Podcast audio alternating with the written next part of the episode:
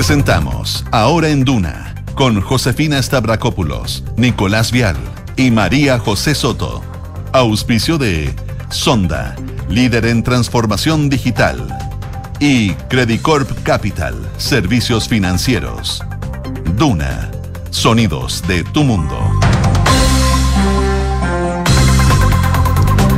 12 en punto. Muy buenas tardes, ¿cómo están ustedes? Bienvenidos a una nueva edición de Ahora en Duna, acá 89.7, muy pendientes a lo que está pasando con este sistema frontal que tiene lluvias bien intensas. Nico, ¿cómo estás? Hola, ¿qué tal? Llegó fuerte aquí a la región metropolitana. Partió ayer a eso de las 5 más o menos. Sí, pues fuerte, ya en un, ratito, en un ratito ya las calles están con harta agua y hay algunos puntos donde está más complejo acá, pues, mucha preocupación también por los clásicos de Santiago, el canal Santa Marta, el cajón del mm. Maipo, la turbidez del agua, ojo, ah, porque ya se activó un plan preventivo por parte de Aguas Andinas, sí, la reserva de 37 aguas tranquilidad, o sea, esto es lo normal, era lo esperable y hay que evidentemente ver si sigue. Eh, ahora, con un punto positivo con respecto a lo que ha pasado, por ejemplo, en la zona de la región del Maule, Biobío. Positivo dentro de todo lo negativo, digamos, pero favorable para lo que puede ser la región metropolitana, de que esto no es con al de isoterma cero alto. Claro, sí. Está nevando donde tiene que nevar y eh, la buena ah. noticia es que esto evitaría los deslizamientos de tierra que nos preocupaban, por Pero llovió fuertísimo. Súper fuerte. De hecho, Santiago está viviendo el invierno más lluvioso desde la mega sequía y proyectan más precipitaciones para la primavera. Sí, otro punto positivo dentro de todo lo negativo. A ver. Eh, porque es miércoles, entonces a mitad de semana uno trata de, compensar. El déficit eh, de agua, ¿Mm? entiendo que podrá llegar a un 12%, bajar a un 12%. Así que eso dentro de todo es bueno.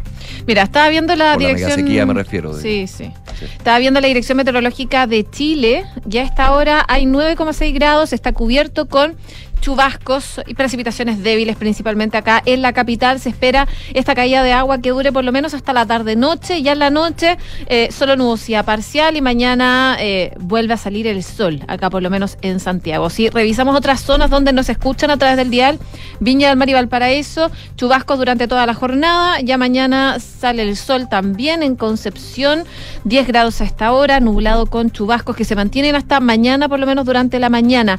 Y en Puerto Montt, a esta hora 7 grados, está nublado, variando nubosidad parcial, sin precipitaciones, según lo que nos dice la Dirección Meteorológica de Chile. Bueno, vamos a estar hablando de mm, lo que son los efectos del sistema frontal, eh, que empieza ya a decaer al sur de la región metropolitana y en la región metropolitana se siente todavía con fuerza. Ojo que en el Maule, el Biobío, hay puntos donde ya empieza a salir el sol y ahí comienza a visibilizarse aún más el daño que se ha hecho. Sí, y empiezan las heladas también. Empiezan las heladas, o sea, la situación de Santa Cruz, Licantén entre otros, bien complejo. Eh, igualmente aquí en la región metropolitana, en Milipilla, con el río Maipo, eh, está bien compleja también la situación. Hay varios puntos y también reuniones desde la autoridad y algunas críticas que han salido. En esta emergencia salen, siempre salen críticas a las autoridades, pero de alguna manera hay que empezar a poner en contexto, no digo que estén mal las críticas, obviamente la situación es bien desesperada en algunos puntos de la zona centro-sur del país, pero han habido eh, informaciones y también de alguna manera parte mm, de las autoridades que se hacen eh, cargo de esas críticas. Por ejemplo, eh, tenía acá la del subsecretario, la va a estar contando más adelante, por supuesto, el subsecretario Monsalve, que ha respondido a los, ha, tenido respuesta a los cuestionamientos y dice que ellos no pueden enviar ayuda si los municipios no especifican las necesidades a través de los consejos de emergencia. Exactamente. les vamos a estar, ¿cómo están? Bien, Nico, José. Vamos a estar eh, profundizando sobre eso y bueno, es lamentable, pero hay muchas clases eh, suspendidas en distintos puntos del país. Es un punto importante porque, claro, hay colegios que se eh, vieron muy afectados por inundaciones que también están prestándose para distintos tipos de ayuda, albergues, etcétera. En concreto, son varias regiones que están sin clases con suspendidas. Hay varias comunas y en la región metropolitana son Alhue, Buin, El, El Monte, Isla de Maipo, Maipú, María Pinto, Melipilla, Padre Hurtado, Paine, Santiago y San Pedro.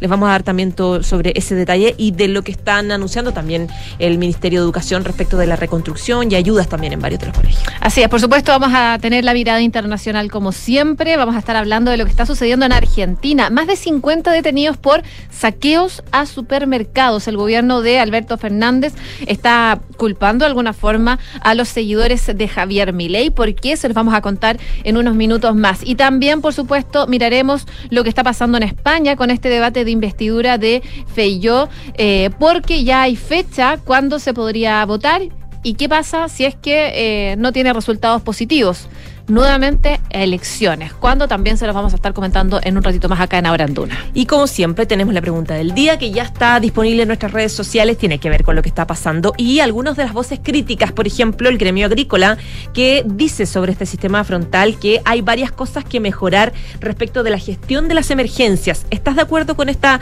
con esta afirmación? Te dejamos tres alternativas. Debe mejorar la prevención, es difícil de manejar o no lo sé. Vota de esta hora con nosotros. Kiki Yabar, ¿cómo estás? Bien, ¿y ustedes? Bien, todo bien. Qué bueno. ¿Te tocó mucha lluvia? Camino para acá. O sea, ha estado lloviendo de taller, así que. Sí, no, es que hay lugares que están medio inundados. A mí me tocó y, y, semáforos cortados, así que hay que tener precaución. las ah, calles. En el auto con mucho cuidado. Es que eso les decir. Hoy día en la mañana venía en la carretera, ustedes saben que vengo de la zona norte. De la República Independiente de Colina. De Colina, claro, con Cunetier. Se, me, fue un poco el auto por la lluvia, probablemente había una poza, y se me fue un poco un auto. La verdad es que por suerte que andaba sola, pero claro, me dejó esta sensación de que, uy, hay que andar con mucho cuidado. Es, importante, sobre todo ahora que hay pozas en la calle, mantener las dos manos en el volante. Eso también. ¿Ya? Porque en el fondo. Debería ser siempre, ah, Para poder maniobrar bien. Pero tener una mayor reacción. vaya el auto. Y tener una mayor reacción. Más rápida. Así, que eso. Bueno, precaución y a cuidarse. Vamos con los titulares.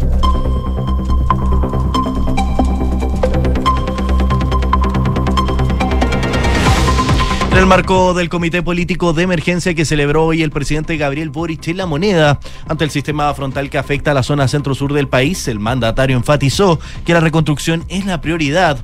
En ese sentido, el presidente indicó que antes de eso hay que asegurar la conectividad, para lo cual aseguró no descarta hacer uso del decreto de emergencia para poder requisar maquinarias en caso de que sea necesario. Subsecretario del Interior Manuel Monsalve salió al paso de las críticas por la gestión del sistema frontal que remesa al país. El secretario de Estado aseguró que no es posible enviar ayuda si el comité comunal no levanta las necesidades que existen en los territorios. Iban a haber más de 20 mil millones de pesos en apoyo a los afectados, afirmó el ministro de Agricultura Esteban Valenzuela en conversación con Duna en punto esta mañana, en el marco del estado de emergencia agrícola de la zona centro-sur del país. Sobre el alza desmedida de los precios de los cultivos, el secretario de Estado señaló que se está viendo una presentación a la Fiscalía Nacional Económica por aprovechamiento en momentos difíciles que no están poniendo los productos a la venta. Director de clientes de Aguas Andinas, Eugenio Rodríguez, informó que debido a las intensas precipitaciones que se han registrado tanto en la ciudad como en la, en la cordillera, la sanitaria empezó a utilizar sus reservas de agua. La empresa informó que el suministro de agua potable se mantiene en condiciones normales, pero ante los inconvenientes que se puedan generar, se encuentra en alerta temprana preventiva por turbidez en los ríos Maipo y Mapocho.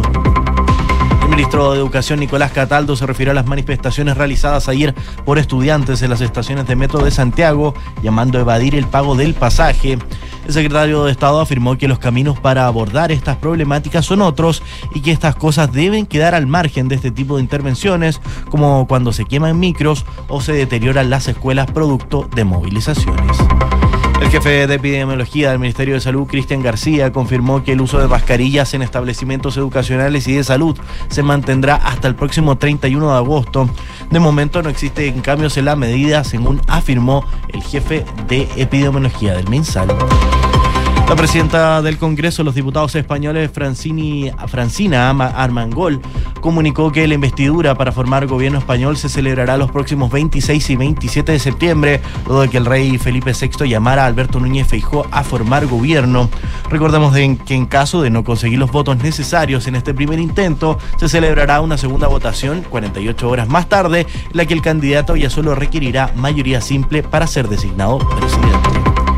La sonda espacial india no tripulada Chandrayaan 3 llegó a la Luna durante esta jornada y se posó sobre la superficie sin sufrir daños. El país asiático se convirtió en el cuarto en arribar al satélite natural planetario y el primero en hacerlo sobre su parte más meridional, donde los expertos sospechan que se puede encontrar hielo. Y la atleta Martina Bale principal carta para el atletismo chileno en los Juegos Panamericanos Santiago 2023 no fue inscrita en la competencia por la Federación Chilena. Desde la entidad afirmaron que fue una descoordinación.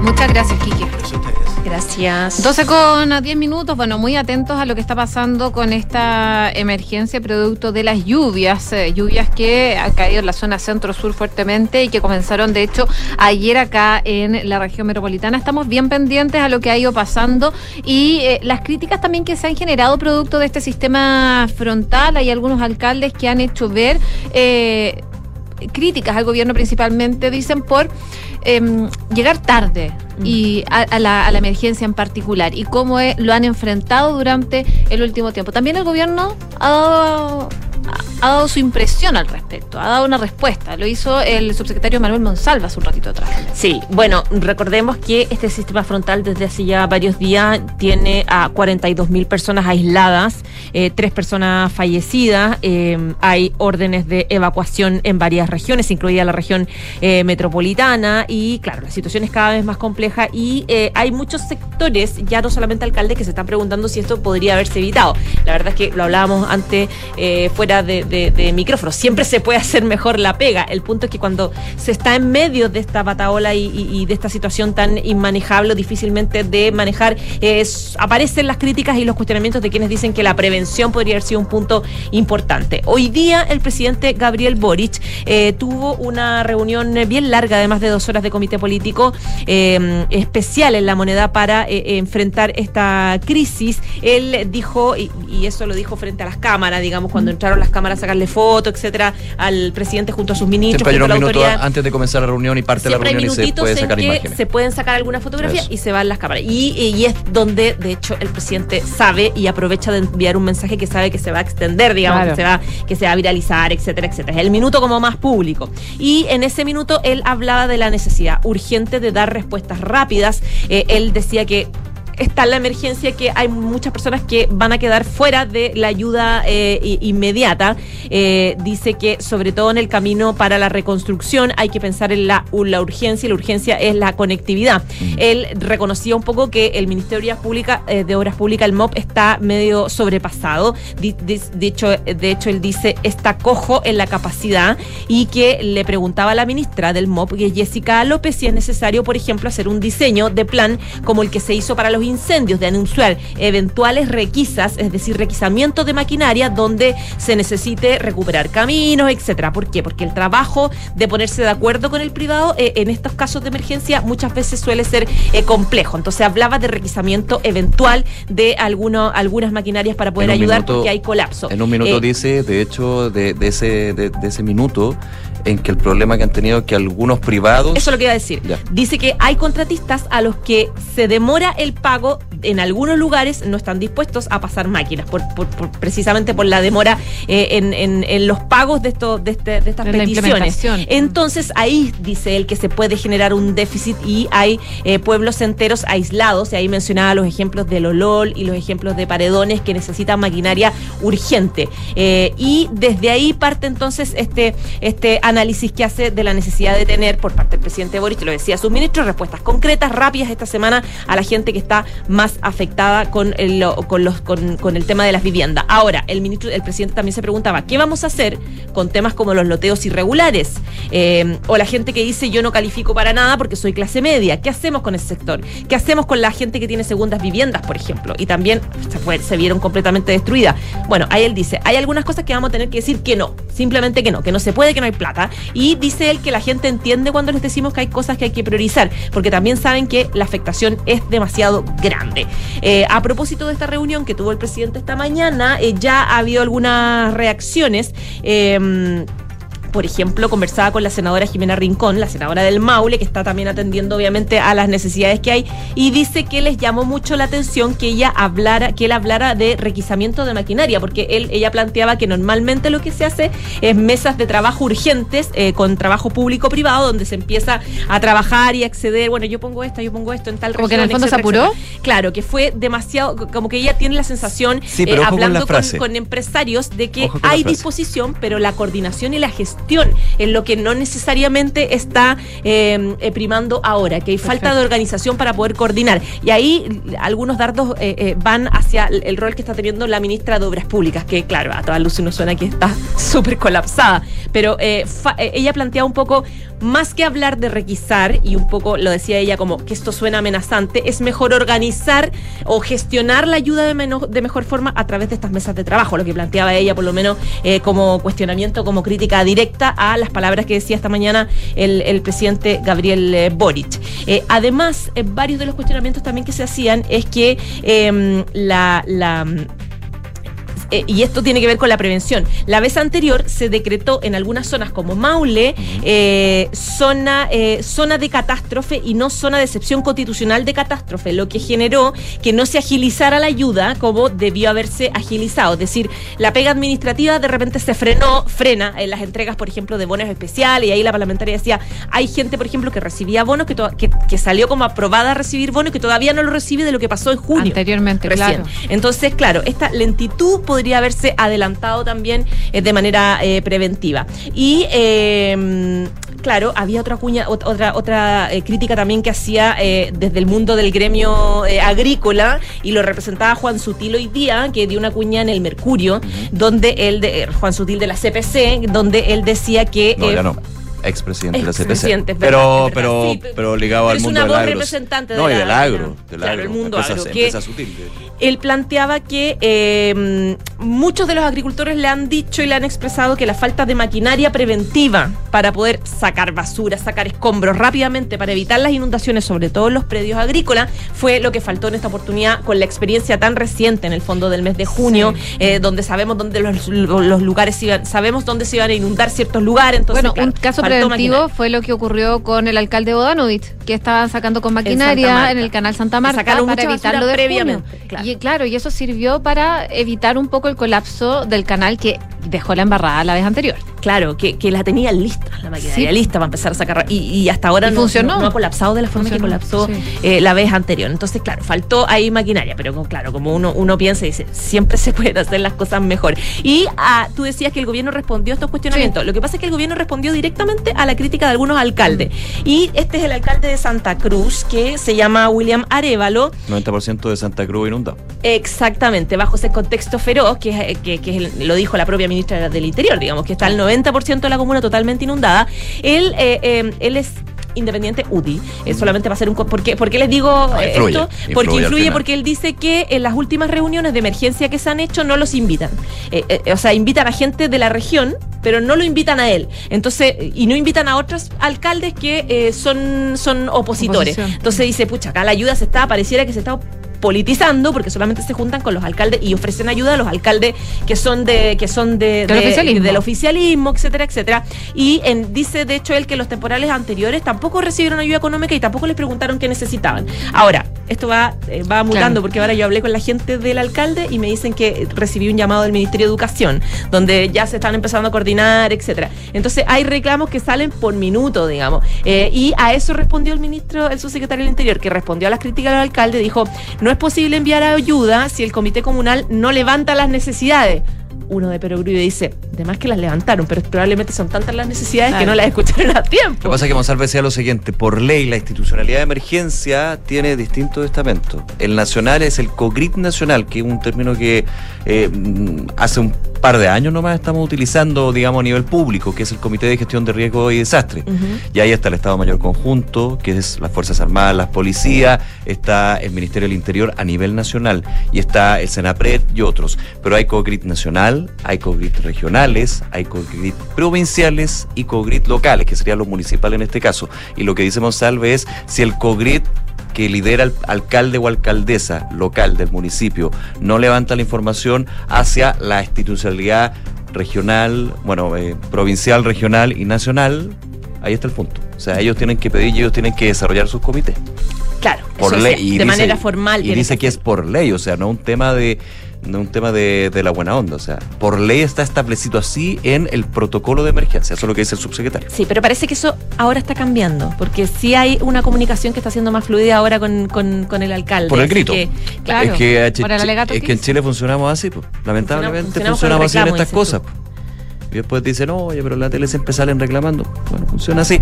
Cuando, cuando está justificado no, si, a ver, hemos pasado tanta emergencia, vamos a seguir pasando tanta emergencia, entendiendo también que eh, el, rol del alcalde y la alcaldesa es muy importante en esos lugares, porque es el contacto y es al que le llegan con todo.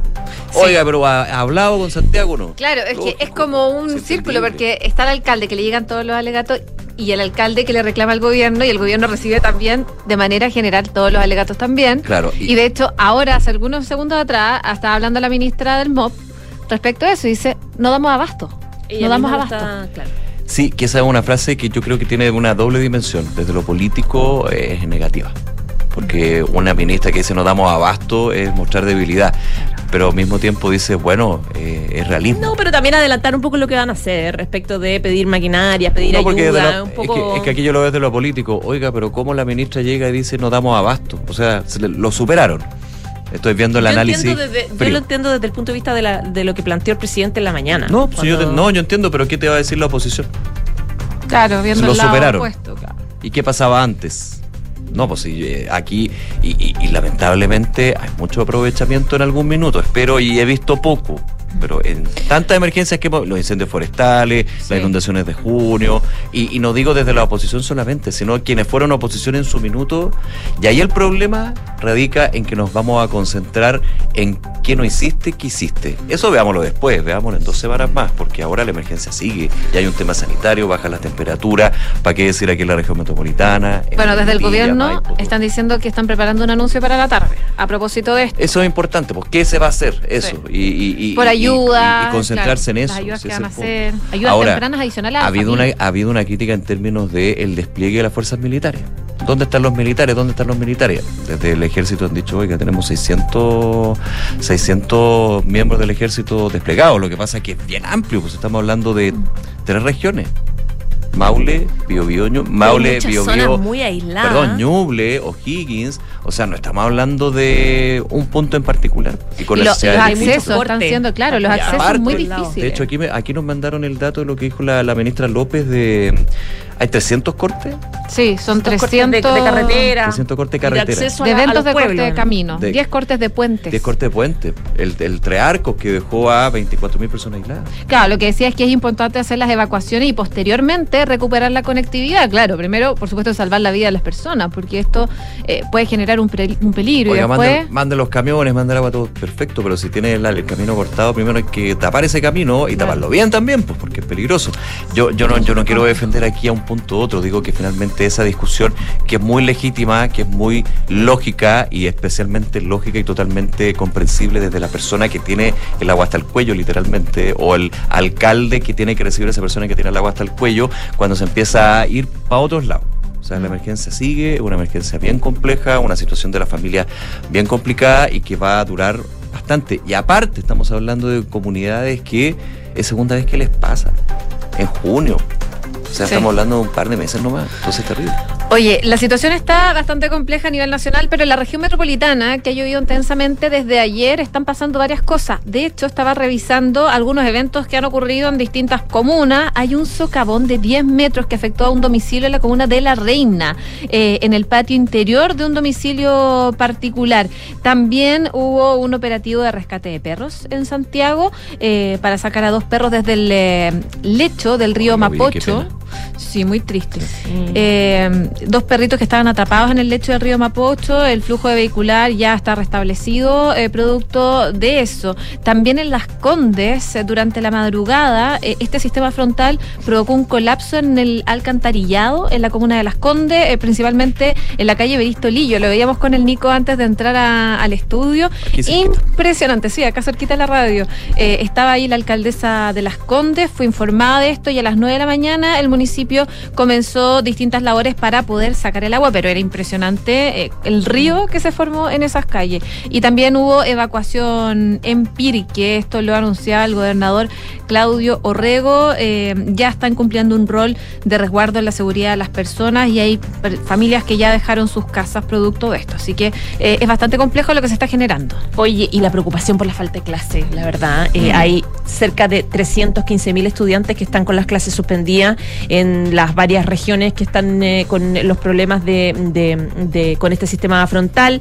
Eh, las autoridades resolvieron la suspensión a raíz de los daños en los recintos, en los cortes de caminos también. Hay colegios que están perfectos, pero no se puede llegar. Y el traslado difícil de los niños a los colegios. es prácticamente imposible. El ministro de Educación, Nicolás Cataldo, decía que la situación es súper complicada porque son cerca de 77 comunas eh, las que se ha decretado hasta ahora la suspensión de En el último minuto. Se incorporaron varias de la región metropolitana, que ya tiene 11 eh, comunas, y que la mayor, eh, la mayor parte de los colegios tienen algún tipo de problema o daño material que no pareciera ser extremo, pero hay un grupo de parlamentarios, 24, perdón, de, de colegio, cerca de 24 colegios que tienen un daño mayor importante, que van a mm, mm, requerir medida especial, incluyendo reubicar de manera temporal, al, a, los estudiantes, digamos, para poder tener tiempo para... Em, para reparar. La región más afectada con colegios más suspendidos y con problemas más graves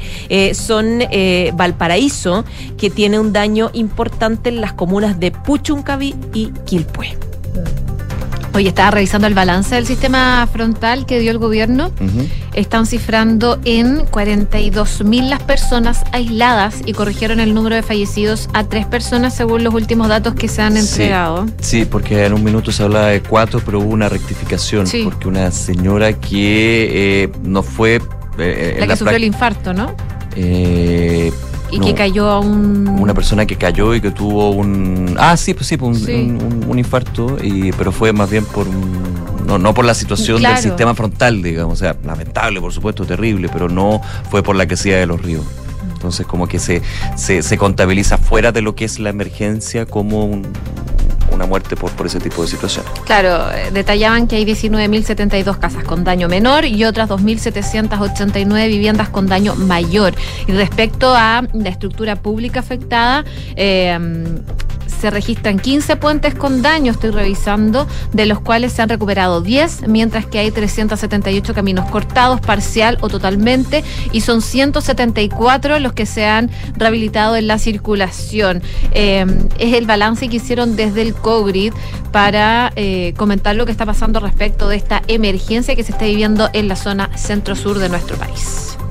12 con 27 minutos. Tenemos que hacer una pausa comercial. Gracias, José. Gracias, ya José. podemos. Chao, chao. Y revisamos la pregunta del día a propósito de lo que está pasando. El gremio agrícola dice sobre el sistema frontal que hay que mejorar la gestión de las emergencias. Queremos saber si ustedes están de acuerdo. Debe mejorar la prevención, es difícil de manejar o no lo sé, pueden votar en duna.cl y también, por supuesto, en nuestras redes sociales arroba Radio Duna. Hacemos una pausa, ya regresamos con más de Ahora en Duna. Te invitamos a conocer Red Dávila. Una red compuesta por las clínicas Dávila Recoleta y Dávila Vespucio. Y los nuevos centros Dávila Las Condes, Ñuñoa y Maipú. Que nos acerca a ti con un gran equipo médico, avanzada tecnología e infraestructura de primer nivel. Para estar donde tú estás. Ven a Red Dávila, calidad a tu alcance. Reserva tu hora en dávila.cl. Uh, este está bueno. Vendo mi regalón Toyota Yaris Sport manual año 2017 73 mil kilómetros, un solo dueño, dos llaves, papeles al día, llegar y andar. No está a mi nombre, pero tengo el contacto del dueño. Un autonauta no corre riesgos. Viaja directo a un buen Toyota usado. Autonauta.cl. Compra o vende tu Toyota usado de forma rápida, simple y segura con el respaldo de Toyota en todo Chile. Autonauta. Seguro lo encuentres. Seguro lo vendes. Enfrentar el cambio climático es tarea de todos. Duna por un futuro más sostenible.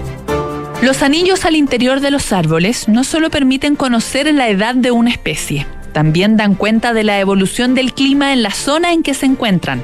Su análisis ha permitido determinar que los anillos suelen ensancharse durante periodos cálidos y húmedos y son más delgados durante los periodos fríos y secos.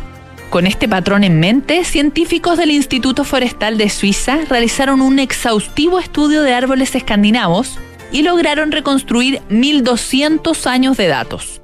Los resultados demuestran que el calentamiento actual que vive nuestro planeta no tiene precedentes al compararlo con importantes periodos de anomalías climáticas, como la pequeña edad de hielo y el periodo cálido medieval entre los años 1100 y 1200.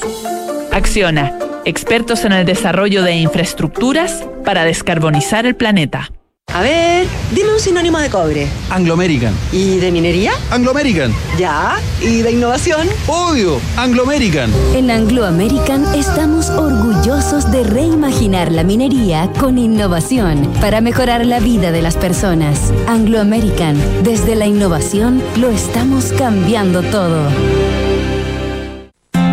Hexacón es una inmobiliaria de arquitectos que conecta la ciudad y las personas con el diseño y la calidad de vida. Edificio QV es un proyecto enfocado en la vida social y familiar, con departamentos de 2, 3 y 4 dormitorios en medio de un enorme parque urbano como es Parque Cauciño Macul.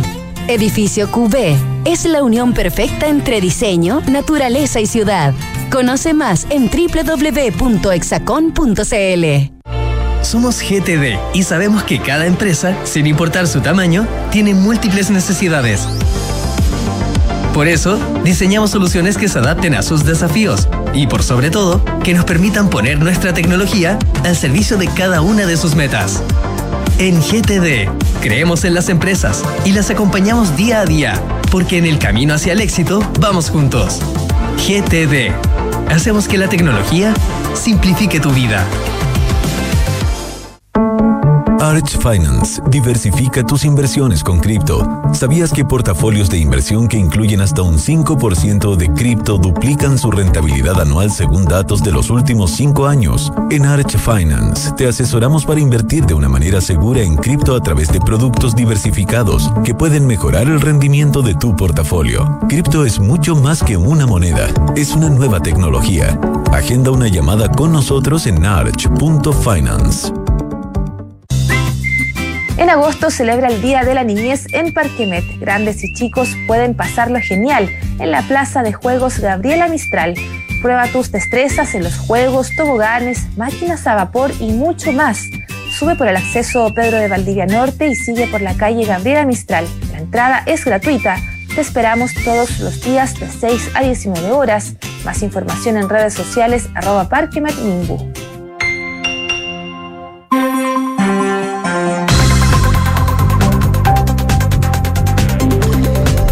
12 de la tarde con 32 minutos. Estás en Duna y seguimos con ahora en Duna y vamos con noticias del mundo. Vamos a Argentina, está todo pasando porque a dos meses de las elecciones presidenciales, esta o sea, la, primera vuelta, porque la, que tuvimos hace pocos dos días atrás fueron las pasos. Eh, la tensión ha subido en varios niveles, sobre todo anoche, con decenas de detenidos tras saqueos a comercios en el ex, en el ex radio de Buenos Aires y acusaciones también del gobierno Javier Milei, a Javier Milei, el sorprendente ganador de estas pasos, de las primarias. Eh, según lo que dijo la vocera de gobierno argentina, Gabriela Cerruti, es que esto es una operación armada por la gente de Javier Milei estos saqueos que se están generando, que tienen como objetivo generar desestabilización. En redes sociales, en medio de una noche de desconcierto para el gobierno, eh, aseguró, esta película ya la vimos, un montón de veces, decía Cerruti, que acusó a los fines de Milei de profundamente antidemocráticos. Al menos tres supermercados de la cadena española Día fueron atacados y saqueados en diferentes poblaciones de las afueras de la capital trasandina, en un contexto en el que fueron vandalizados y destrozados también varios otros en Buenos Aires y en provincias como Neuquén, en Mendoza y en Córdoba. La policía detuvo a 56 personas, una cifra relativamente baja si se tiene en cuenta la cantidad de comercios que fueron destrozados y las personas que se vieron involucrados en estos hechos, en estos saqueos. Los hechos se sucedieron una semana después entonces de la devaluación del peso en un 22%, que detonó un una inflación en el país que tiene ya un 120% de inflación anual y una pobreza que ya supera el 40%. De hecho, la devaluación se produjo una semana después de esta victoria que tuvo Milei, el ultraderechista, como le dicen algunos, en las primarias presidenciales, con un 30% de los votos contra el 28,7% de la coalición Juntos por el Cambio, que tiene como candidata a Patricia Bullrich y un 27,7% a Sergio Massa, que actualmente es el ministro de Economía y es el candidato del peronismo. Las presidenciales eh, falta todavía, son el 22 de octubre, pero claro, desde eh, tempranas horas del día, eh, con el clima político bastante enrarecido y el precedente de saqueo en los últimos días y horas en otras ciudades del país, el gobierno instaló la idea de que los saqueos están armados e impulsados por intereses políticos. Bullrich, que es la candidata de la oposición social liberal, eh, lo ve de otra manera. Ella dice, hay la sensación de que nadie está gobernando, de que la gente está sola y eso genera un efecto contagio. Casi 16 años de kirchnerismo transformaron a la Argentina en un país fuera de control y los resultados, dice, están a la vista. La candidata llegó a hablar, aunque sin precisar en qué condiciones y eh, con qué objetivo, de instaurar el estado de sitio eh, si la situación se descontrola más todavía. Televisión Argentina eh, está destacando que entre los asaltantes a los supermercados y muchos almacenes conocidos como chinos, eh, por ser... Em, eh, integrantes de esa comunidad los que atienden, habían menores de edad, incluso preadolescentes de 12 años. Y eh, dicen que se va a volver a China porque ya no tiene más nada en Argentina.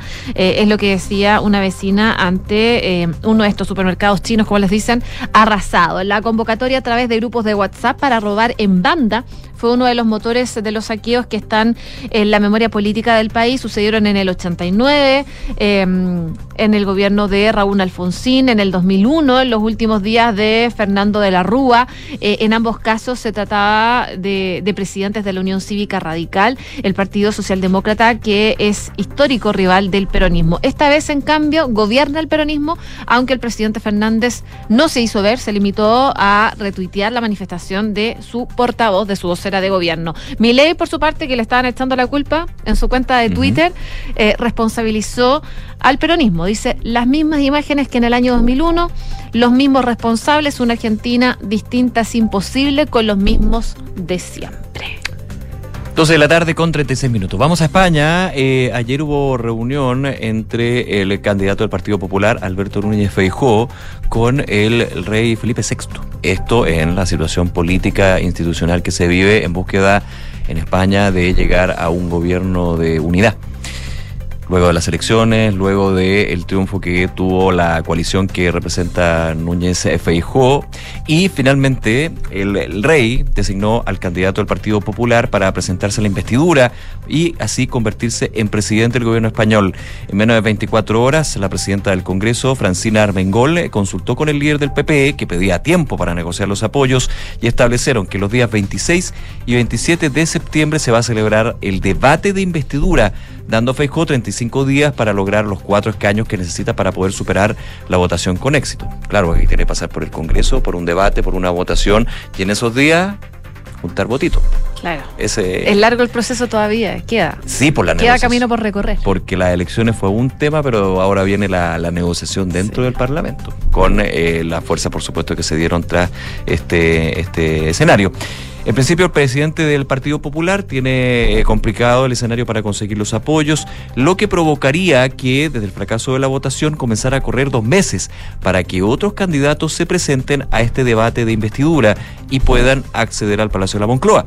En ese periodo de dos meses se pueden hacer todos los intentos que sean necesarios previa ronda de consultas del rey con los grupos parlamentarios. Claro, no, no tenemos no, eh, no, no, no, tenemos mucha conexión, no, conocemos muy de fondo lo que es el sistema mm, político en España, pero tiene ese punto, muy, muy distinto al nuestro, de todas maneras. Feijó cuenta con más nueve que síes y Sánchez con menos vetos, por lo que eh, desde el PSOE mantienen que tras la investidura fallida de Feijó, dicen, Sánchez intentará, Pedro Sánchez intentará armar una mayoría que le permita seguir al frente del gobierno. O sea, esto está, pero. Está súper peleado. Peleadísimo entre lo que es San Pedro Sánchez y lo que es Feijó en este sentido. Los próximos 35 días son, por tanto, claves para el Partido septiembre, Popular, entonces. en septiembre, claro, para intentar alcanzar un acuerdo con la fuerza, alguna fuerza nacionalista independentista. Recordemos que después de las elecciones, claro, se fueron por los extremos, pero desde la fuerza independentista, no, yo te doy mi apoyo, pero reconocimiento, por ejemplo, de la independencia de Barcelona. O aquí, mm. claro, eh, Amnistía Carles Pogdemont en su minuto, o sea, cada uno con su propia agenda, y lógico, con su agenda. Para dar el voto, para apoyar. Claro, tu voto no te va a salir barato. No. Y ese es el punto. Si eso es, que va a tener que buscar apoyos. Claro, en el conteo, eh, según eh, los medios españoles, Alberto Núñez Feijóo cuenta por ahora con un total de 172 votos positivos para efectivamente convertirse en el presidente del gobierno español. El candidato se encuentra a tan solo cuatro votos de la mayoría absoluta de la Cámara, que se encuentra en 176 escaños. El PP tiene a su favor sus propios diputados, 137 que logró en las pasadas elecciones. Y también cuenta con los apoyos, apoyos de Santiago Bascal, con el que tras semana de tensiones entre ambas formaciones, ayer logró un pacto de reconciliación. Así que esto está bien movido de aquí a septiembre. Con la primera votación establecida el próximo 27 de septiembre, este debate y votación en el Parlamento, se podría calcular cuándo eventualmente podrían haber nuevas elecciones, si lo de Feijóo termina en Creo nada. que era en enero, ¿o no? 14 de enero. 14 de enero. 14 de enero tendrían que darse nuevamente elecciones para seguir esto. No es De fácil. nuevo elecciones. Sí. Bueno, en España con un alto grado de, de participación, que decirlo. Sí, pues y eso que estaban en plena ola de calor. Sí, igual. Ahí Igual no fueron a votar. Así es. 12 con 40. Oye, y buenas noticias porque la misión espacial de Chandrayaan 3 de la India llegó a la Luna hoy día. Y el país asiático entonces se convirtió en el cuarto en posarse sobre el satélite natural planetario y el primero en hacerlo sobre su parte más meridional, eh, donde los expertos sospechan que pueden encontrar hielo. Esta sonda está compuesta por un módulo de aterrizaje y un explorador. Tiene prácticamente los mismos objetivos eh, que la misión anterior, aunque su estructura se ha visto ampliamente reforzada para poder corregir los errores de la eh, misión 2 de Chandrayaan 2 que mm, se estrelló contra la superficie lunar en el año 2019 mientras intentaba lunizar. Así que eh, 40 han sido los días que su sucesora ha pasado en el espacio desde que despegó de la India el 14 de julio pasado, impulsada por el cohete más potente y pesado del que dispone la India, pero no suficiente como para evitar que la sonda tuviese que mm, completar entonces su, su viaje eh, varias órbitas a la Tierra para ganar la velocidad suficiente con la que você eh, alcanzó la órbita lunar, a la que ingresó la primera semana de agosto. Así que la India es el cuarto país en posarse sobre la Luna y el primero en hacerlo sobre su parte más meridional, donde los expertos sospechan, como les comentaba, eh, que se pueden encontrar reservas de agua en forma de hielo, principalmente en cráteres que nunca reciben la luz del Sol. Y esa es una de las metas principales de esta misión, de hecho, que también prevé realizar varios experimentos científicos sobre el terreno y analizar la superficie lunar durante los 14 días terrestres, equivalente a medio día en el satélite que permanezcan en funcionamiento. Así que buenas noticias para la India que eh, logró eh, este hito entonces. eh, llegó a la Luna y se posó sobre la superficie sin sufrir ningún daño. 12 de la tarde con 42 minutos. Vamos con noticia de la economía y tiene que ver también con lo que ya son las proyecciones sobre los precios ¿ah?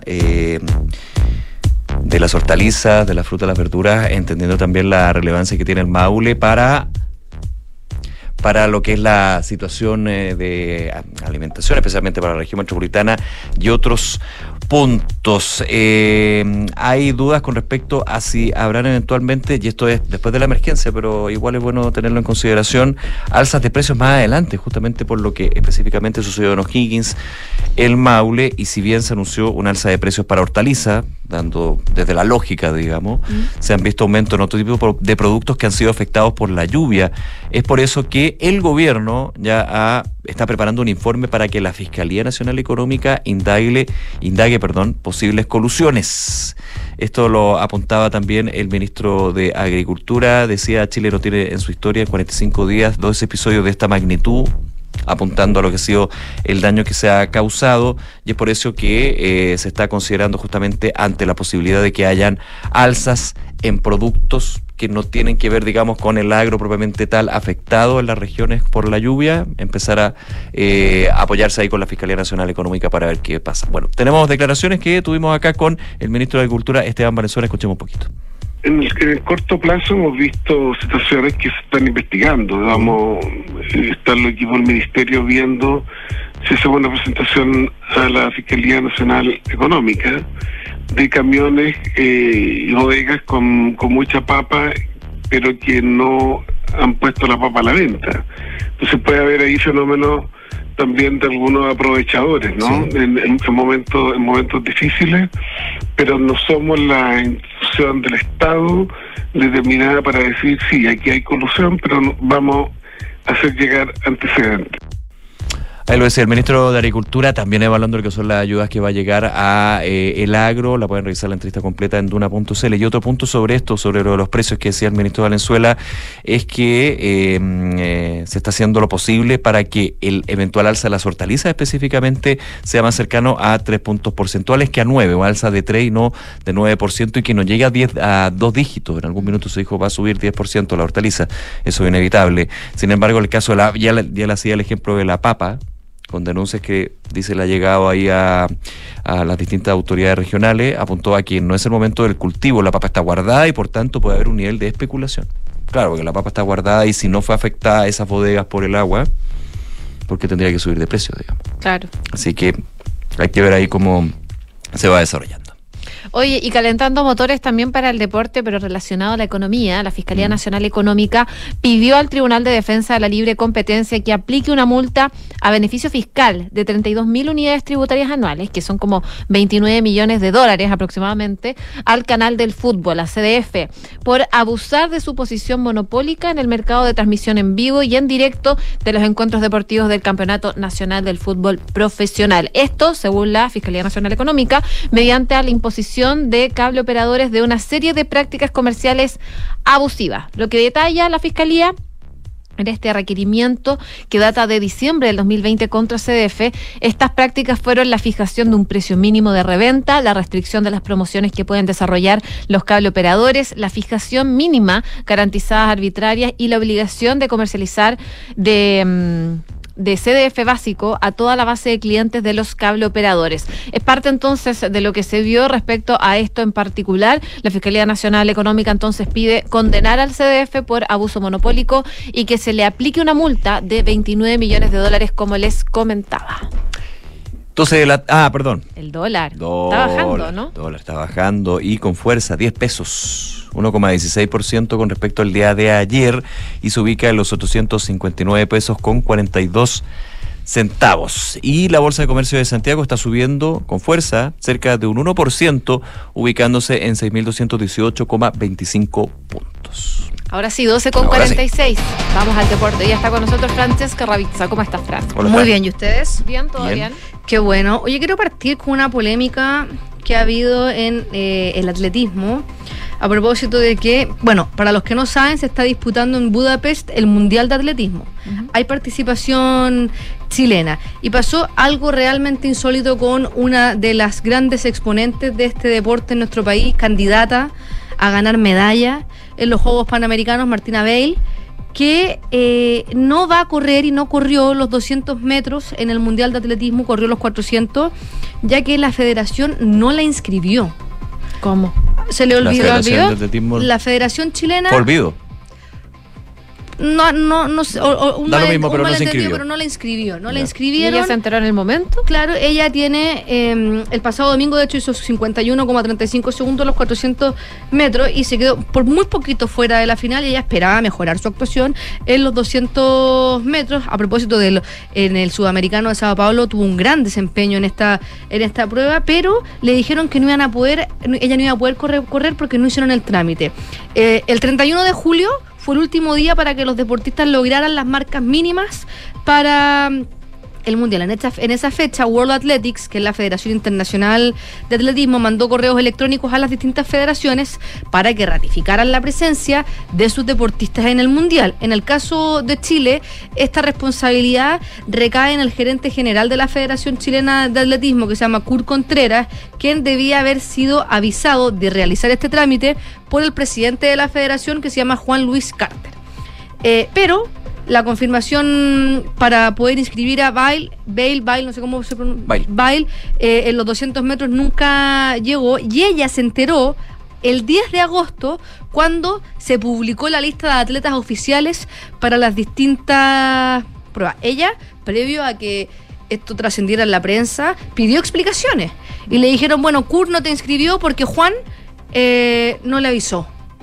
Chuta, eh, hubo gestiones para poder revocar toda esta situación, eh, nada funcionó y esto es un error gravísimo, reconoció eh, Felipe de la Fuente, que es el entrenador em, del equipo de atletismo que ha dado distintas entrevistas y de hecho el presidente del organismo le dijo, le dio una entrevista a, a Juan Luis, em, a ADN, Juan Luis Cuartel le dio una entrevista a la radio ADN y dice lo siguiente. Pudo haber entrado por el ranking después del retiro por lesión de una atleta ecuatoriana. Eso ocurrió el domingo 6 de agosto. Pero la federación no trabaja los domingos. Y hasta el 7 había plazo para ratificar. ¿Cómo una federación Ah, pero es porque tiene como argumento- originalmente no entraba. No entraba. Pero, ah, ya, ahora entiendo. Pero, pero cómo una federación, con lo importante que son los mundiales, cómo se preparan los deportistas en nuestro país, con recursos propios en su mayoría, tiene una respuesta a una federación que le dice porque no trabajamos los domingos. Todas las personas que trabajamos en cualquier tipo de trabajo, sabemos que no trabajamos los domingos, pero si hay algo extraordinario, Claro, si hay algo se hace una excepción, ¿o no? Claro. Es impresentable en, la- en el medio de la preparación para los Panamericanos a la mejor atleta, en este momento la mejor exponente del atletismo nacional, le den esta respuesta. Y esto es grave, porque esto demuestra una vez más que nuestros deportistas en nuestro país, que todos nos enorgullecemos de ellos cuando sacan medallas, pero cuando están en, en situaciones difíciles nadie los apoya, las federaciones funcionan ad honorem y por problemas burocráticos porque seguramente este es un problema que fue burocrático, pagan justos por pecadores. Martina Bail, que está en Budapest, sacándose la mugre, sacrificando de manera personal, sí, como todos los deportistas, su vida profesional, la carrera, los estudios, pero sacándose la mugre para poder hacer una buena presentación en los Juegos de, eh, de Santiago 2023, no puede prepararse para los 200 metros por un papel que no firmaron. Sí, mal. Porque no Es impresentable, porque no trabajaban los domingos. Después esto ha trascendido en la prensa y están todos bastante, eh, ha causado bastante revuelo porque no se quedó. Yo no sé si esto ha pasado otras veces. esto pasa que- siempre en todas las federaciones. Claro, porque aquí el caso de Martina Bail, que está en un increíble minuto, una de las mejores atletas hoy. Eh, por eso se hace más público. Mira, Yo no sé si será un tema más. Esto pasa en todas las federaciones, no solamente Sí, en la no, Federación sí, de Atletismo. Hace poquitito veces. se supo también que eh, a, a un campeonato de, de ciclismo no inscribieron a un, a un clasificatorio, a un deportista también por un problema de, de- de administrativo. Bueno, la Federación de Atletismo, después de todo esto, eh, hoy día, con fecha de hoy, eh, le, le manda una carta. Mal escrita, con falta de ortografía, bueno Ah. Eh, firmada por el directorio, ni siquiera con una firma del presidente, nada, dice eh, Claro. Directorio Federación Atlética de La Chile. dice. institución Claro. que habla. Martina Bail Restrepo. Estimada Martina, hemos acordado enviarte esta nota de disculpas por los malos momentos y el daño que puede significado, que puede haber significado para ti no haber sido inscrita en la prueba de 200 metros de este Campeonato del Mundo Budapest 2023. No tenemos argumentos que puedan justificar lo acontecido, solo nos queda reiterar y aceptar la falta de prolijidad en el error cometido por el personal de la federación. Nos comprometemos a hacer los esfuerzos y ajustes necesarios para que otros y otras atletas no deban pasar la misma situación. Sabemos todos esfuerzos, todo mal escrito, estoy Sí, está- estás corrigiéndolo Sí, en vivo. Personales y familiares que ha significado llegar al nivel que estás y el gran aporte al atletismo chileno. Esperamos que este, este mal momento, dice, se, se vea recompensado con muchos éxitos futuros. Con especial atención, Directorio Federación Atlética de Chile. Esta carta es una falta de respeto para Martina Bail. Es una fa- porque no la firma el presidente, eh, es como la embarramos. Pero bueno, filo. Es inaceptable. De hecho, ni, ni para carta, después Mm. para llamado. Es para llamado, es para una declaración pública y toda la plata, ¿eh? aparte, toda la plata que, que- que no tienen las federaciones, que están gastando en mandar a los, a los deportistas a, a los mundiales, lo que significa en nuestro país, y no la inscriben porque no trabajan los domingos. Que Esto en el contexto del Mundial de Atletismo En que el se celebra ese Claro, o sea, ¿cuántas, ¿cuántos chilenos tenemos nosotros en el Mundial de Atletismo y cuántos estadounidenses hay en el Mundial de Atletismo? No nos podemos dar en el general, las lujo. competencias de atletismo son los fines de semana también. Claro, No, no pero este es un digamos, mundial. pero esto es un mundial. Además, este es un mundial que se inscribió Puedo equivocar, eso sí, perdón. Y de verdad es que me enoja mucho esta situación porque eh, esto es el reflejo del mal funcionamiento a nivel país que tenemos aparte, del deporte en, Aporta a los panamericanos y para Además, panamericanos. entonces está todo el mundo llenándose la boca con que se están haciendo todas las cosas como corresponden para los Panamericanos de Santiago 2023, que sabemos que no es así. Y ocurren estos hechos que demuestran el poco compromiso que hay con los deportistas. Y hoy día le tocó al atletismo. Pero no es solamente el atletismo, es en los deportes acuáticos, es en la Federación de, Ciclismo, es en muchísimas federaciones que pasa esto y esto es grave. Y como lo he dicho, en más de una oportunidad, si nosotros queremos un país mejor y que ya por segunda vez estamos discutiendo una nueva constitución, tenemos que la nueva constitución, eh, en, o en el proyecto de nueva constitución, si es que se aprueba o no, poner cuál, cómo son los deportistas y cómo nos vamos a vivir como sociedad en el deporte. En la constitución, cómo lo tienen otros países, porque si es que el deporte sigue siendo una actividad de hobby, vamos a seguir teniendo otros problemas. Si es que las federaciones no se les paga a los dirigentes y es todo ad honorem, vamos a seguir teniendo los problemas de corrupción, de lucha de poderes, de egos, de beneficiar a los hijos de alguien, porque por eso soy el presidente o el director de la, la federación. Esto sinceramente es gravísimo lo que acaba de pasar y, me, y la Federación de Atletismo de nuestro país tiene que salir a dar una explicación pública más allá de esta carta, porque esta carta es una vergüenza. Bueno, lamentable la situación. Así que tenía muchas más cosas que decir de otras cosas, pero, pero no, esto, esto, esto pero, pero quedan unos minutos. ¿Quedan unos minutos? Sí, pero breve. no.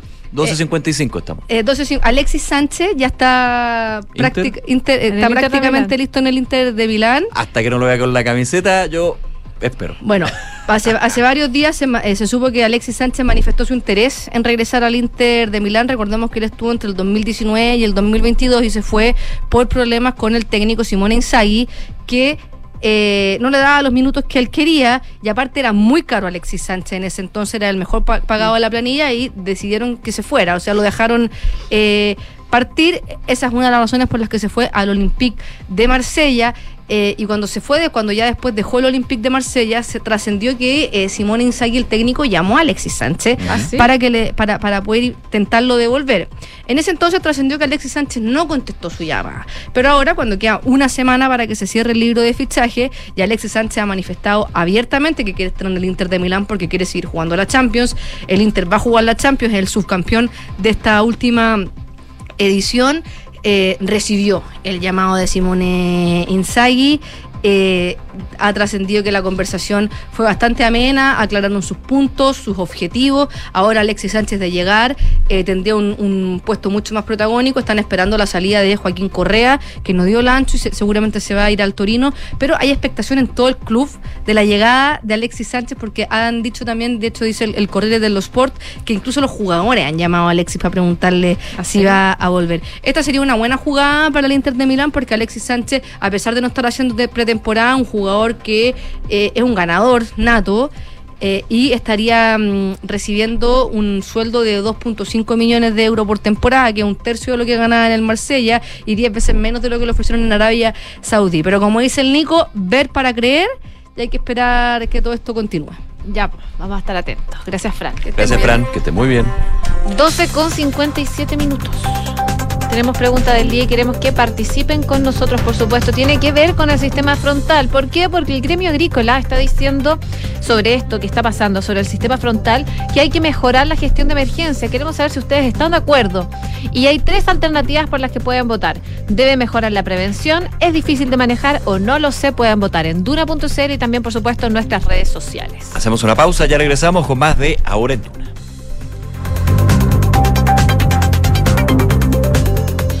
En Credicorp Capital nos centramos en ser aliados estratégicos de nuestros clientes para cumplir sus objetivos con nuestro portafolio de inversiones de carácter global. Siente la confianza invaluable de contar con asesores financieros que le agreguen valor a tus decisiones. Conoce más sobre nosotros en credicorpcapital.com. En Sonda desarrollamos tecnologías que transforman tu negocio y tu vida, impulsando la innovación y el desarrollo de soluciones que acompañen la transformación digital de las organizaciones. Cuenta tú también con el respaldo, agilidad y eficiencia del líder en transformación digital. Descubre más en sonda.com. Sonda, tecnologías que transforman tu negocio y tu vida. Sonda, make it easy. Están los que siguen y los que siguen. Están los que inspiran. Y se dejan inspirar. Están los que quieren las últimas tendencias. Y los que son tendencia, pero solo tienen cinco minutos para cuidarse al día. Están los que quieren tecnología. Y las que se enamoran de un buen diseño. Y está quien tiene todo eso. Para todos. Para todos los días. Everyday better. Everyday siguen. Siguen. Maca, ¿te pido un favor? ¿Qué pasó? Tengo una hora en el Centro Médico Plaza Gaña de la Alemana y tengo que hacerme exámenes. ¿Me acompaña? Obvio, si queda casi al lado de la casa. Clínica Alemana más cerca de ti. Estamos en Plaza Gaña, Chicureo, La Dehesa, Vitacura, Telemedicina. Y para tus exámenes de laboratorio clínico, tenemos siete unidades de toma de muestras en distintas comunas. Más información en clínicaalemana.cl. Clínica Alemana. Si es tu salud, es la alemana. Talana es la única app para los equipos de recursos humanos con todo integrado en un solo lugar para ti y tus colaboradores. Talana es una plataforma amigable e intuitiva, con más de 7 años digitalizando las áreas de recursos humanos. Atrae, contrata, compensa, gestiona y evalúa a tu equipo desde un solo lugar y cumple los objetivos de tu empresa. Conoce más en talana.com. ¿Quieres ingresar a la educación superior? Te invitamos a la Feria Educa LT en una nueva versión, presencial. Del 30 de agosto al 4 de septiembre, ven, resuelve todas tus dudas y conoce todas tus posibilidades. Universidades, instituciones, carreras, gratuidad, vocación y todo lo que tienes que saber para ingresar a la educación superior, admisión 2024. Ingresa a educalt.com, descubre las sedes y conoce más detalles de esta feria. Organiza La Tercera y Educa LT. Colaboran Municipalidad de Maipú, Lo Prado, La Florida, Y Huechuraba. En Cervecería AB InBev soñamos en grande para crear un futuro con más motivos para brindar. En Chile estamos hace más de 30 años con marcas legendarias como Corona, Budweiser, Stella Artois y Becker. Elaboramos nuestros productos con energía 100% renovable. Llevamos agua potable a más de 12 comunidades con escasez hídrica en el país y lideramos iniciativas de educación e inclusión laboral para mujeres y jóvenes. En Cervecería AB InBev, vamos por más. Conoce más en abeinbev.cl. Los fondos mutuos que buscas para cumplir tus objetivos están en Scotia, premiados este 2023 por Morningstar y Premio Salmón, por su sólida gestión con asesoría experta y trabajo colaborativo para tus metas de inversión. Hazte cliente y dale un impulso a tus proyectos.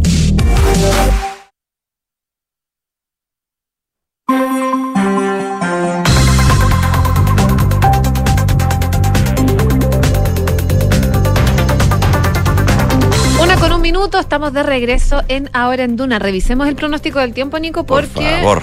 sigue lloviendo en la capital por lo que estoy viendo por, por la ventana. Eh, sí. Sigue, la lluvia. Y se va a mantener por lo menos hasta la tarde, seguro que nos dice la Dirección Meteorológica de Chile. A esta hora hay 10 grados, la máxima va a llegar hasta los 14. Las precipitaciones, digo, eh, como les comentaba, hasta hoy día en la tarde y ya desde mañana nubosidad parcial. Viña del Mar y Valparaíso a esta hora 13 grados, cubierto con chubascos aislados.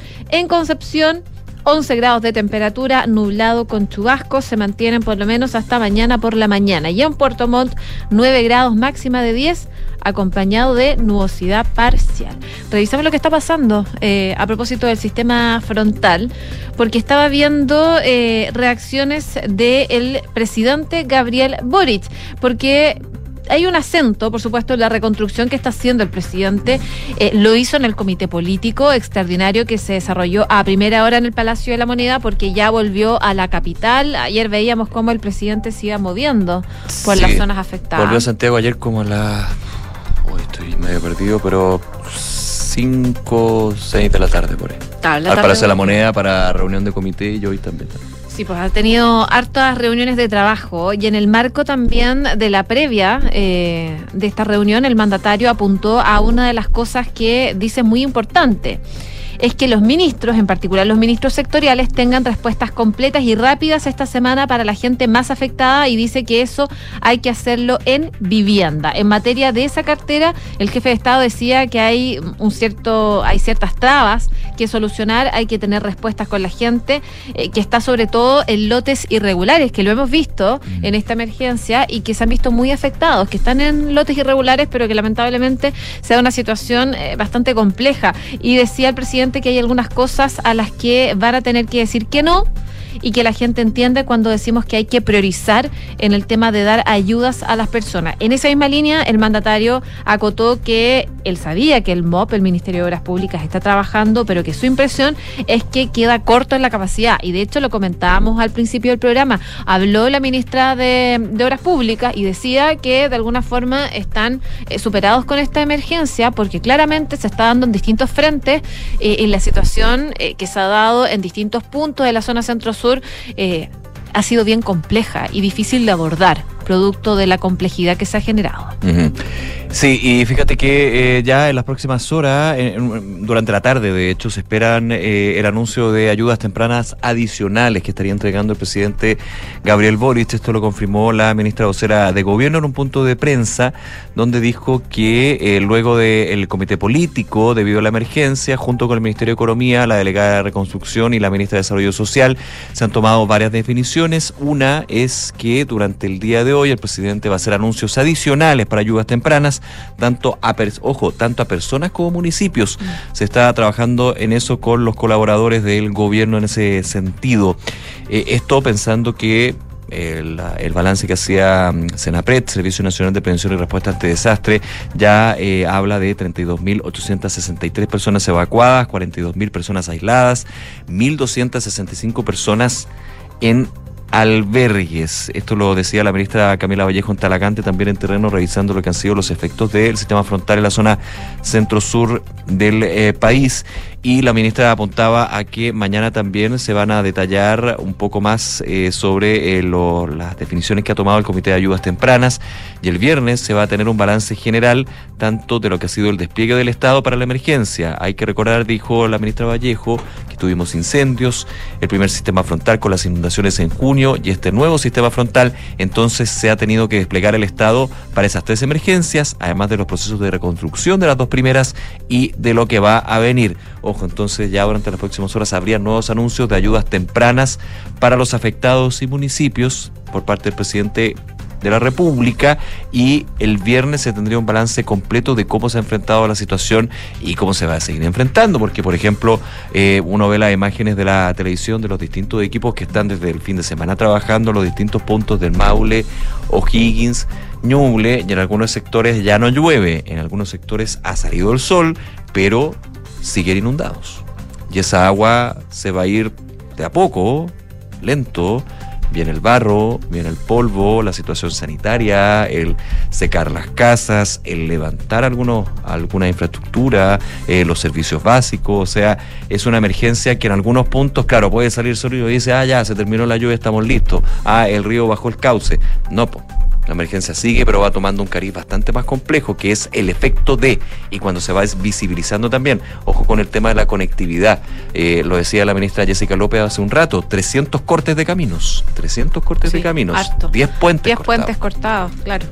Está súper compleja la situación en la zona centro-sur. Estoy revisando lo que está pasando en las calles de la capital, estaba viendo si está funcionando metro con normalidad, eso está funcionando, no hay problemas en ese sentido, pero sí hay algunos problemas en las calles, por ejemplo, se mantienen varios tramos del eje de Avenida Camilo Enríquez, eh, Avenida La Florida, con acumulación de agua. Lluvia continúa con intensidad en el sector sur de la región metropolitana y llaman a tener precaución, sobre todo en esa zona de La Florida.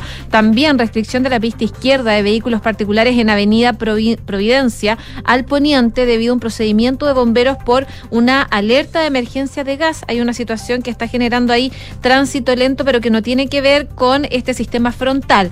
También eh, están eh, anunciando que ya está habilitada en Avenida Departamental el eh, paso bajo nivel de Gran Avenida tras la acumulación de agua que se generó por estas precipitaciones que se mantiene a esta hora.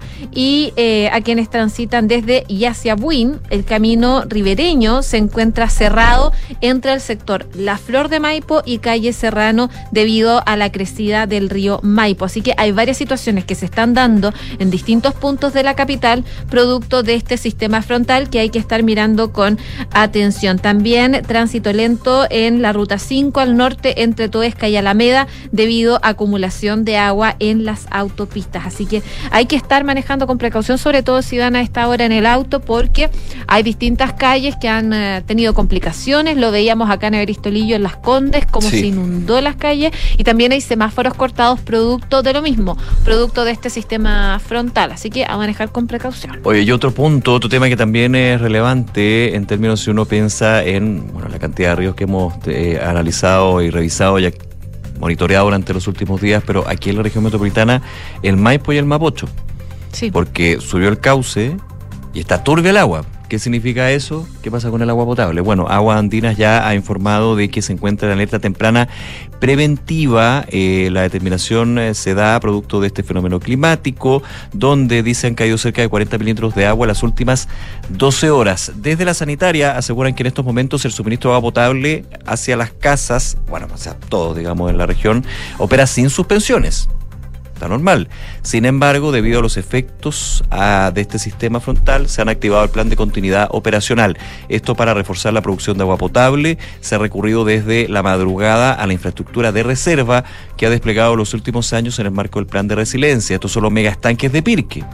que Lo, lo analizamos bastante en lo que fue las, las lluvias de junio. ¿Te acuerdas tú? Sí. Cuando en algún minuto se dijo se va a cortar el agua, junten agua. Al parecer, y, y lo que he leído algunas eh, entrevistas de la gente de Agua Andina, estamos todavía lejos de eso. Digo todavía porque esto es súper condicional. Sí, Pero al parecer eh, no va a ser lo mismo que junio porque el fenómeno ha sido distinto. Y fíjate que por un tema que es súper relevante tener en consideración para lo que se viene en los próximos meses y años. ¿eh? La isoterma cero alta, sí, eso es. Porque muchos me preguntaban, oye, pero no sé, pues en, en tal punto del Maule no llovió tanto en el pueblo que está inundado. Está bien, pues, pero es que el agua viene de abajo. Al final son desbordes de ríos. Viene de arriba. Claro, y la turbiedad, por ejemplo, del Maipo, el Mapocho, justamente por todo el material que viene desde la alta cordillera, Sí.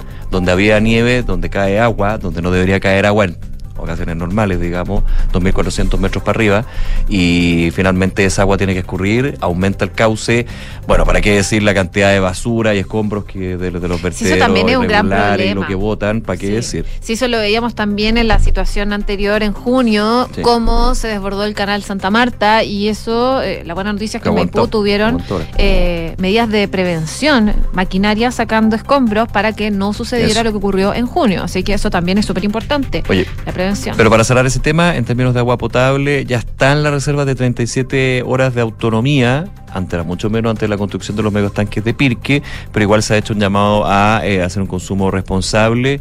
Eh, está bien el tema del servicio de agua potable, pero hay que ir monitoreando y actualizando también con la empresa en ese caso. Sí, estamos ahí bien pendientes del minuto a minuto de lo que está sucediendo con el sistema frontal. Como tú decías, Nico, la ministra Camila Vallejo decía que hoy día se podrían realizar anuncios sobre ayudas tempranas adicionales. ¿Por qué? Porque eh, se ha recibido varias críticas a propósito de, eh, algunos dicen, ¿cómo decirlo? Que el gobierno eh, no ha llegado tan rápido como esperaban en algunas zonas. Algunos municipios están alegando eso, eh, incluso que no han llegado eh, ayudas rápidamente para hacer frente a la situación que se está viviendo en diferentes comunas del país.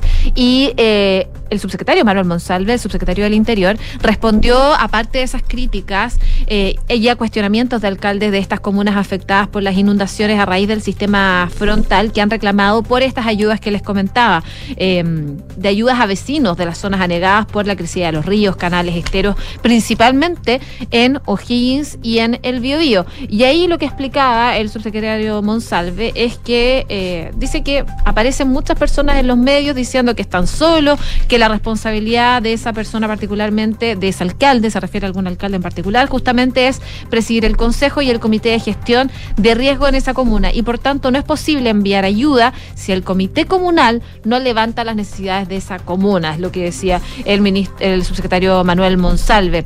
Eh, recordemos que principalmente el alcalde de Santa Cruz, William Arevalo, fue bastante crítico con la gestión del gobierno del presidente Gabriel Boric por las mismas ayudas.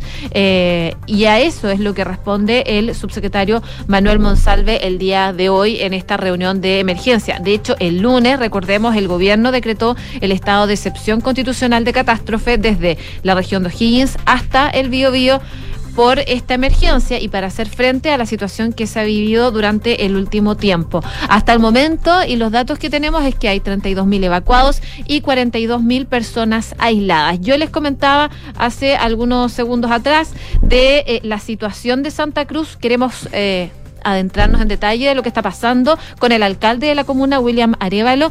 Eh, alcalde, ¿cómo está? Muy buenas tardes. Ver si podemos tener el contacto con eh, el alcalde de la comuna de Santa Cruz, que sabemos está inundada en un 90% ahí en la región de O'Higgins. La situación ha sido bastante compleja durante las últimas horas. A ver si podemos tomar contacto con el alcalde. ¿Alcalde nos escucha? No, estamos con problemas entonces de conexión. Ahí sí. ¿Alcalde? Positivo de todas estas... No. Estamos teniendo problemas de conexión, a ver si lo podemos retomar en unos minutos más. Santa Cruz, que estoy viendo la imagen en televisión, que claro, sale el sol, pero la emergencia sigue. Eh, pero obviamente. está 90% inundado, la situación es súper compleja. Sí, súper compleja, no solamente lo que ha pasado en Santa Cruz, también en Licantén. Talca, un sector importante de esa ciudad, y por eso también muy importante lo que van a ser los anuncios de ayuda temprana, entendiendo lo que es ayuda temprana, pero por sobre todo el trabajo de la institucionalidad en términos de, las, de los municipios, son claves también aquí en ir un poco lo que es el, subsecretario Monsalve, levantando la información, levantando la, los requerimientos. Se necesita sacos, se necesita tierra, arena, se necesita maquinaria eh, se necesita forraje, eh, hay una institucionalidad ahí que depende y que siempre se va afinando en este tipo de, situaciones. Eh, tú decías lo que apuntaba el ministro, el subsecretario Monsalve durante la mañana. Quiero decir a quienes aparecen muchas veces los medios diciendo que están solos, que la responsabilidad de esa persona, particularmente el alcalde o alcaldesa, justamente es presidir el consejo y el comité de gestión de riesgo en esa comuna, por tanto, no es posible enviar ayuda si ese comité comunal no levanta las necesidades. Es un poco lo que especificaba en términos de eh, esto tras la reunión del Comité Nacional para la gestión de riesgo de desastre COGRID. Ese es un punto. Así que.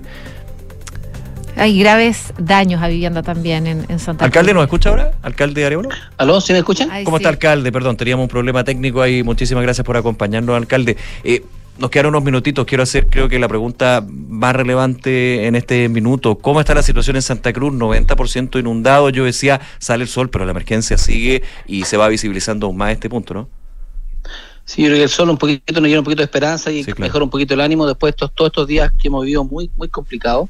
Algo que nunca se había dado en la comuna y que, y que ojalá no, nadie lo tenga porque realmente es eh, complejo pero eh, en el fondo tenemos que asumir esto y, con interés salir adelante como lo hemos hecho siempre. Mm.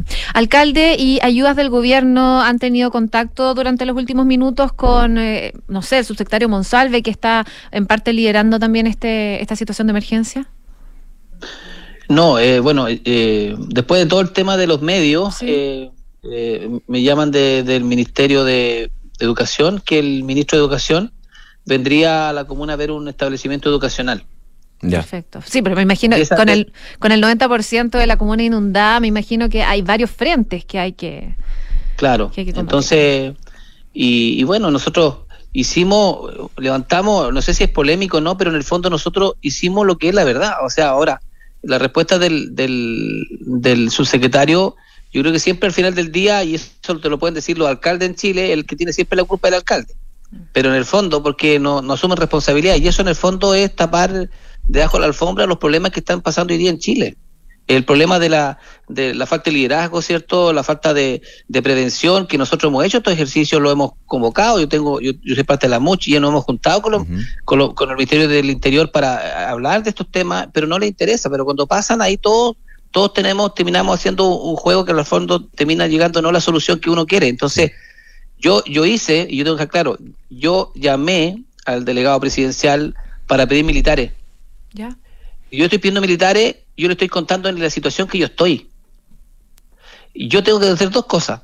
Con el 90%, 80%, cuando intervinimos en la comuna que se estaba inundando, o yo me quedo en la oficina y llamo por teléfono, rescatar a las personas cuando no tengo ningún apoyo. Mm.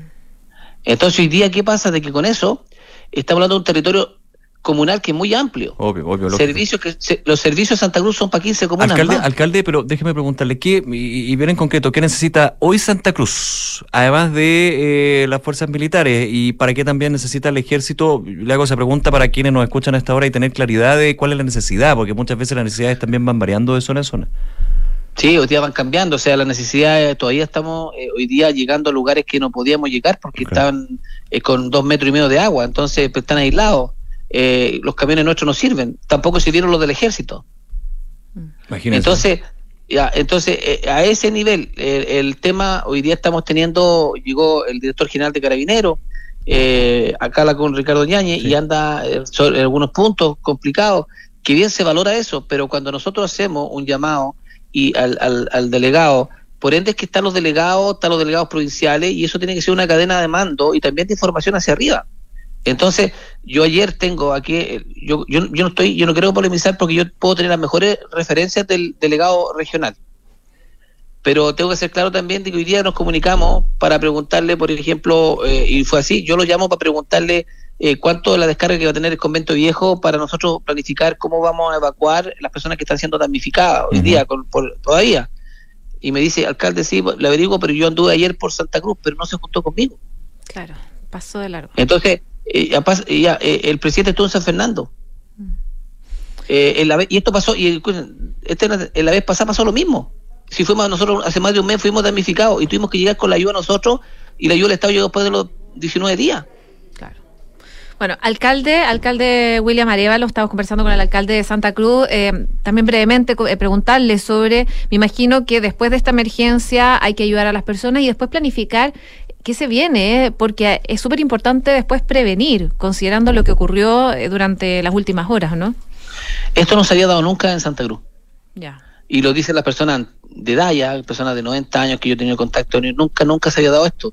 los colegios eh, eh, están inundados porque tuvieron 211 milímetros en un día. Un montón. Mm. Entonces hoy día qué pasa que con esa con ese nivel de carga eh, sí tenemos que sacar una, una conclusión de esto, porque al final no nos podemos quedar los chicos en lo medular, tenemos que sacar lo macro, lo que viene para adelante. Esto nos indica que el clima en Chile ya cambió, tanto en el invierno como en el verano, y que estas cosas ya hoy día tenemos que en la escuela que se, la escuela que se inundaron, donde pasaba un, un canal de regadío, ese canal de regadío tenemos que mirar el nivel que subió hoy día y tenemos que hacer los bordes hasta el nivel que ya subió, porque va a volver a subir de nuevo. Claro. Eh, esas son cosas, por ejemplo, van un ejemplo solamente. Entonces, pero esa, esa inversión la tenemos que hacer como Estado. Sí, lógico. Alcalde William Arevalo, alcalde de Santa Cruz. Alcalde, muchísimas gracias por tomarse estos minutos con, eh, con nosotros para conversar y, por supuesto, un abrazo grande ahí a la comunidad de Santa Cruz y todo el éxito hacia adelante con lo que se viene, ah, con los trabajos y demás. Muchísimas gracias. Gracias, gracias por el contacto. Que esté muy bien. Una tarde. Con 21. Con 21, perdón. No, por favor, vamos a los titulares a ver si alcanzamos unos minutos con Quique Quique Quique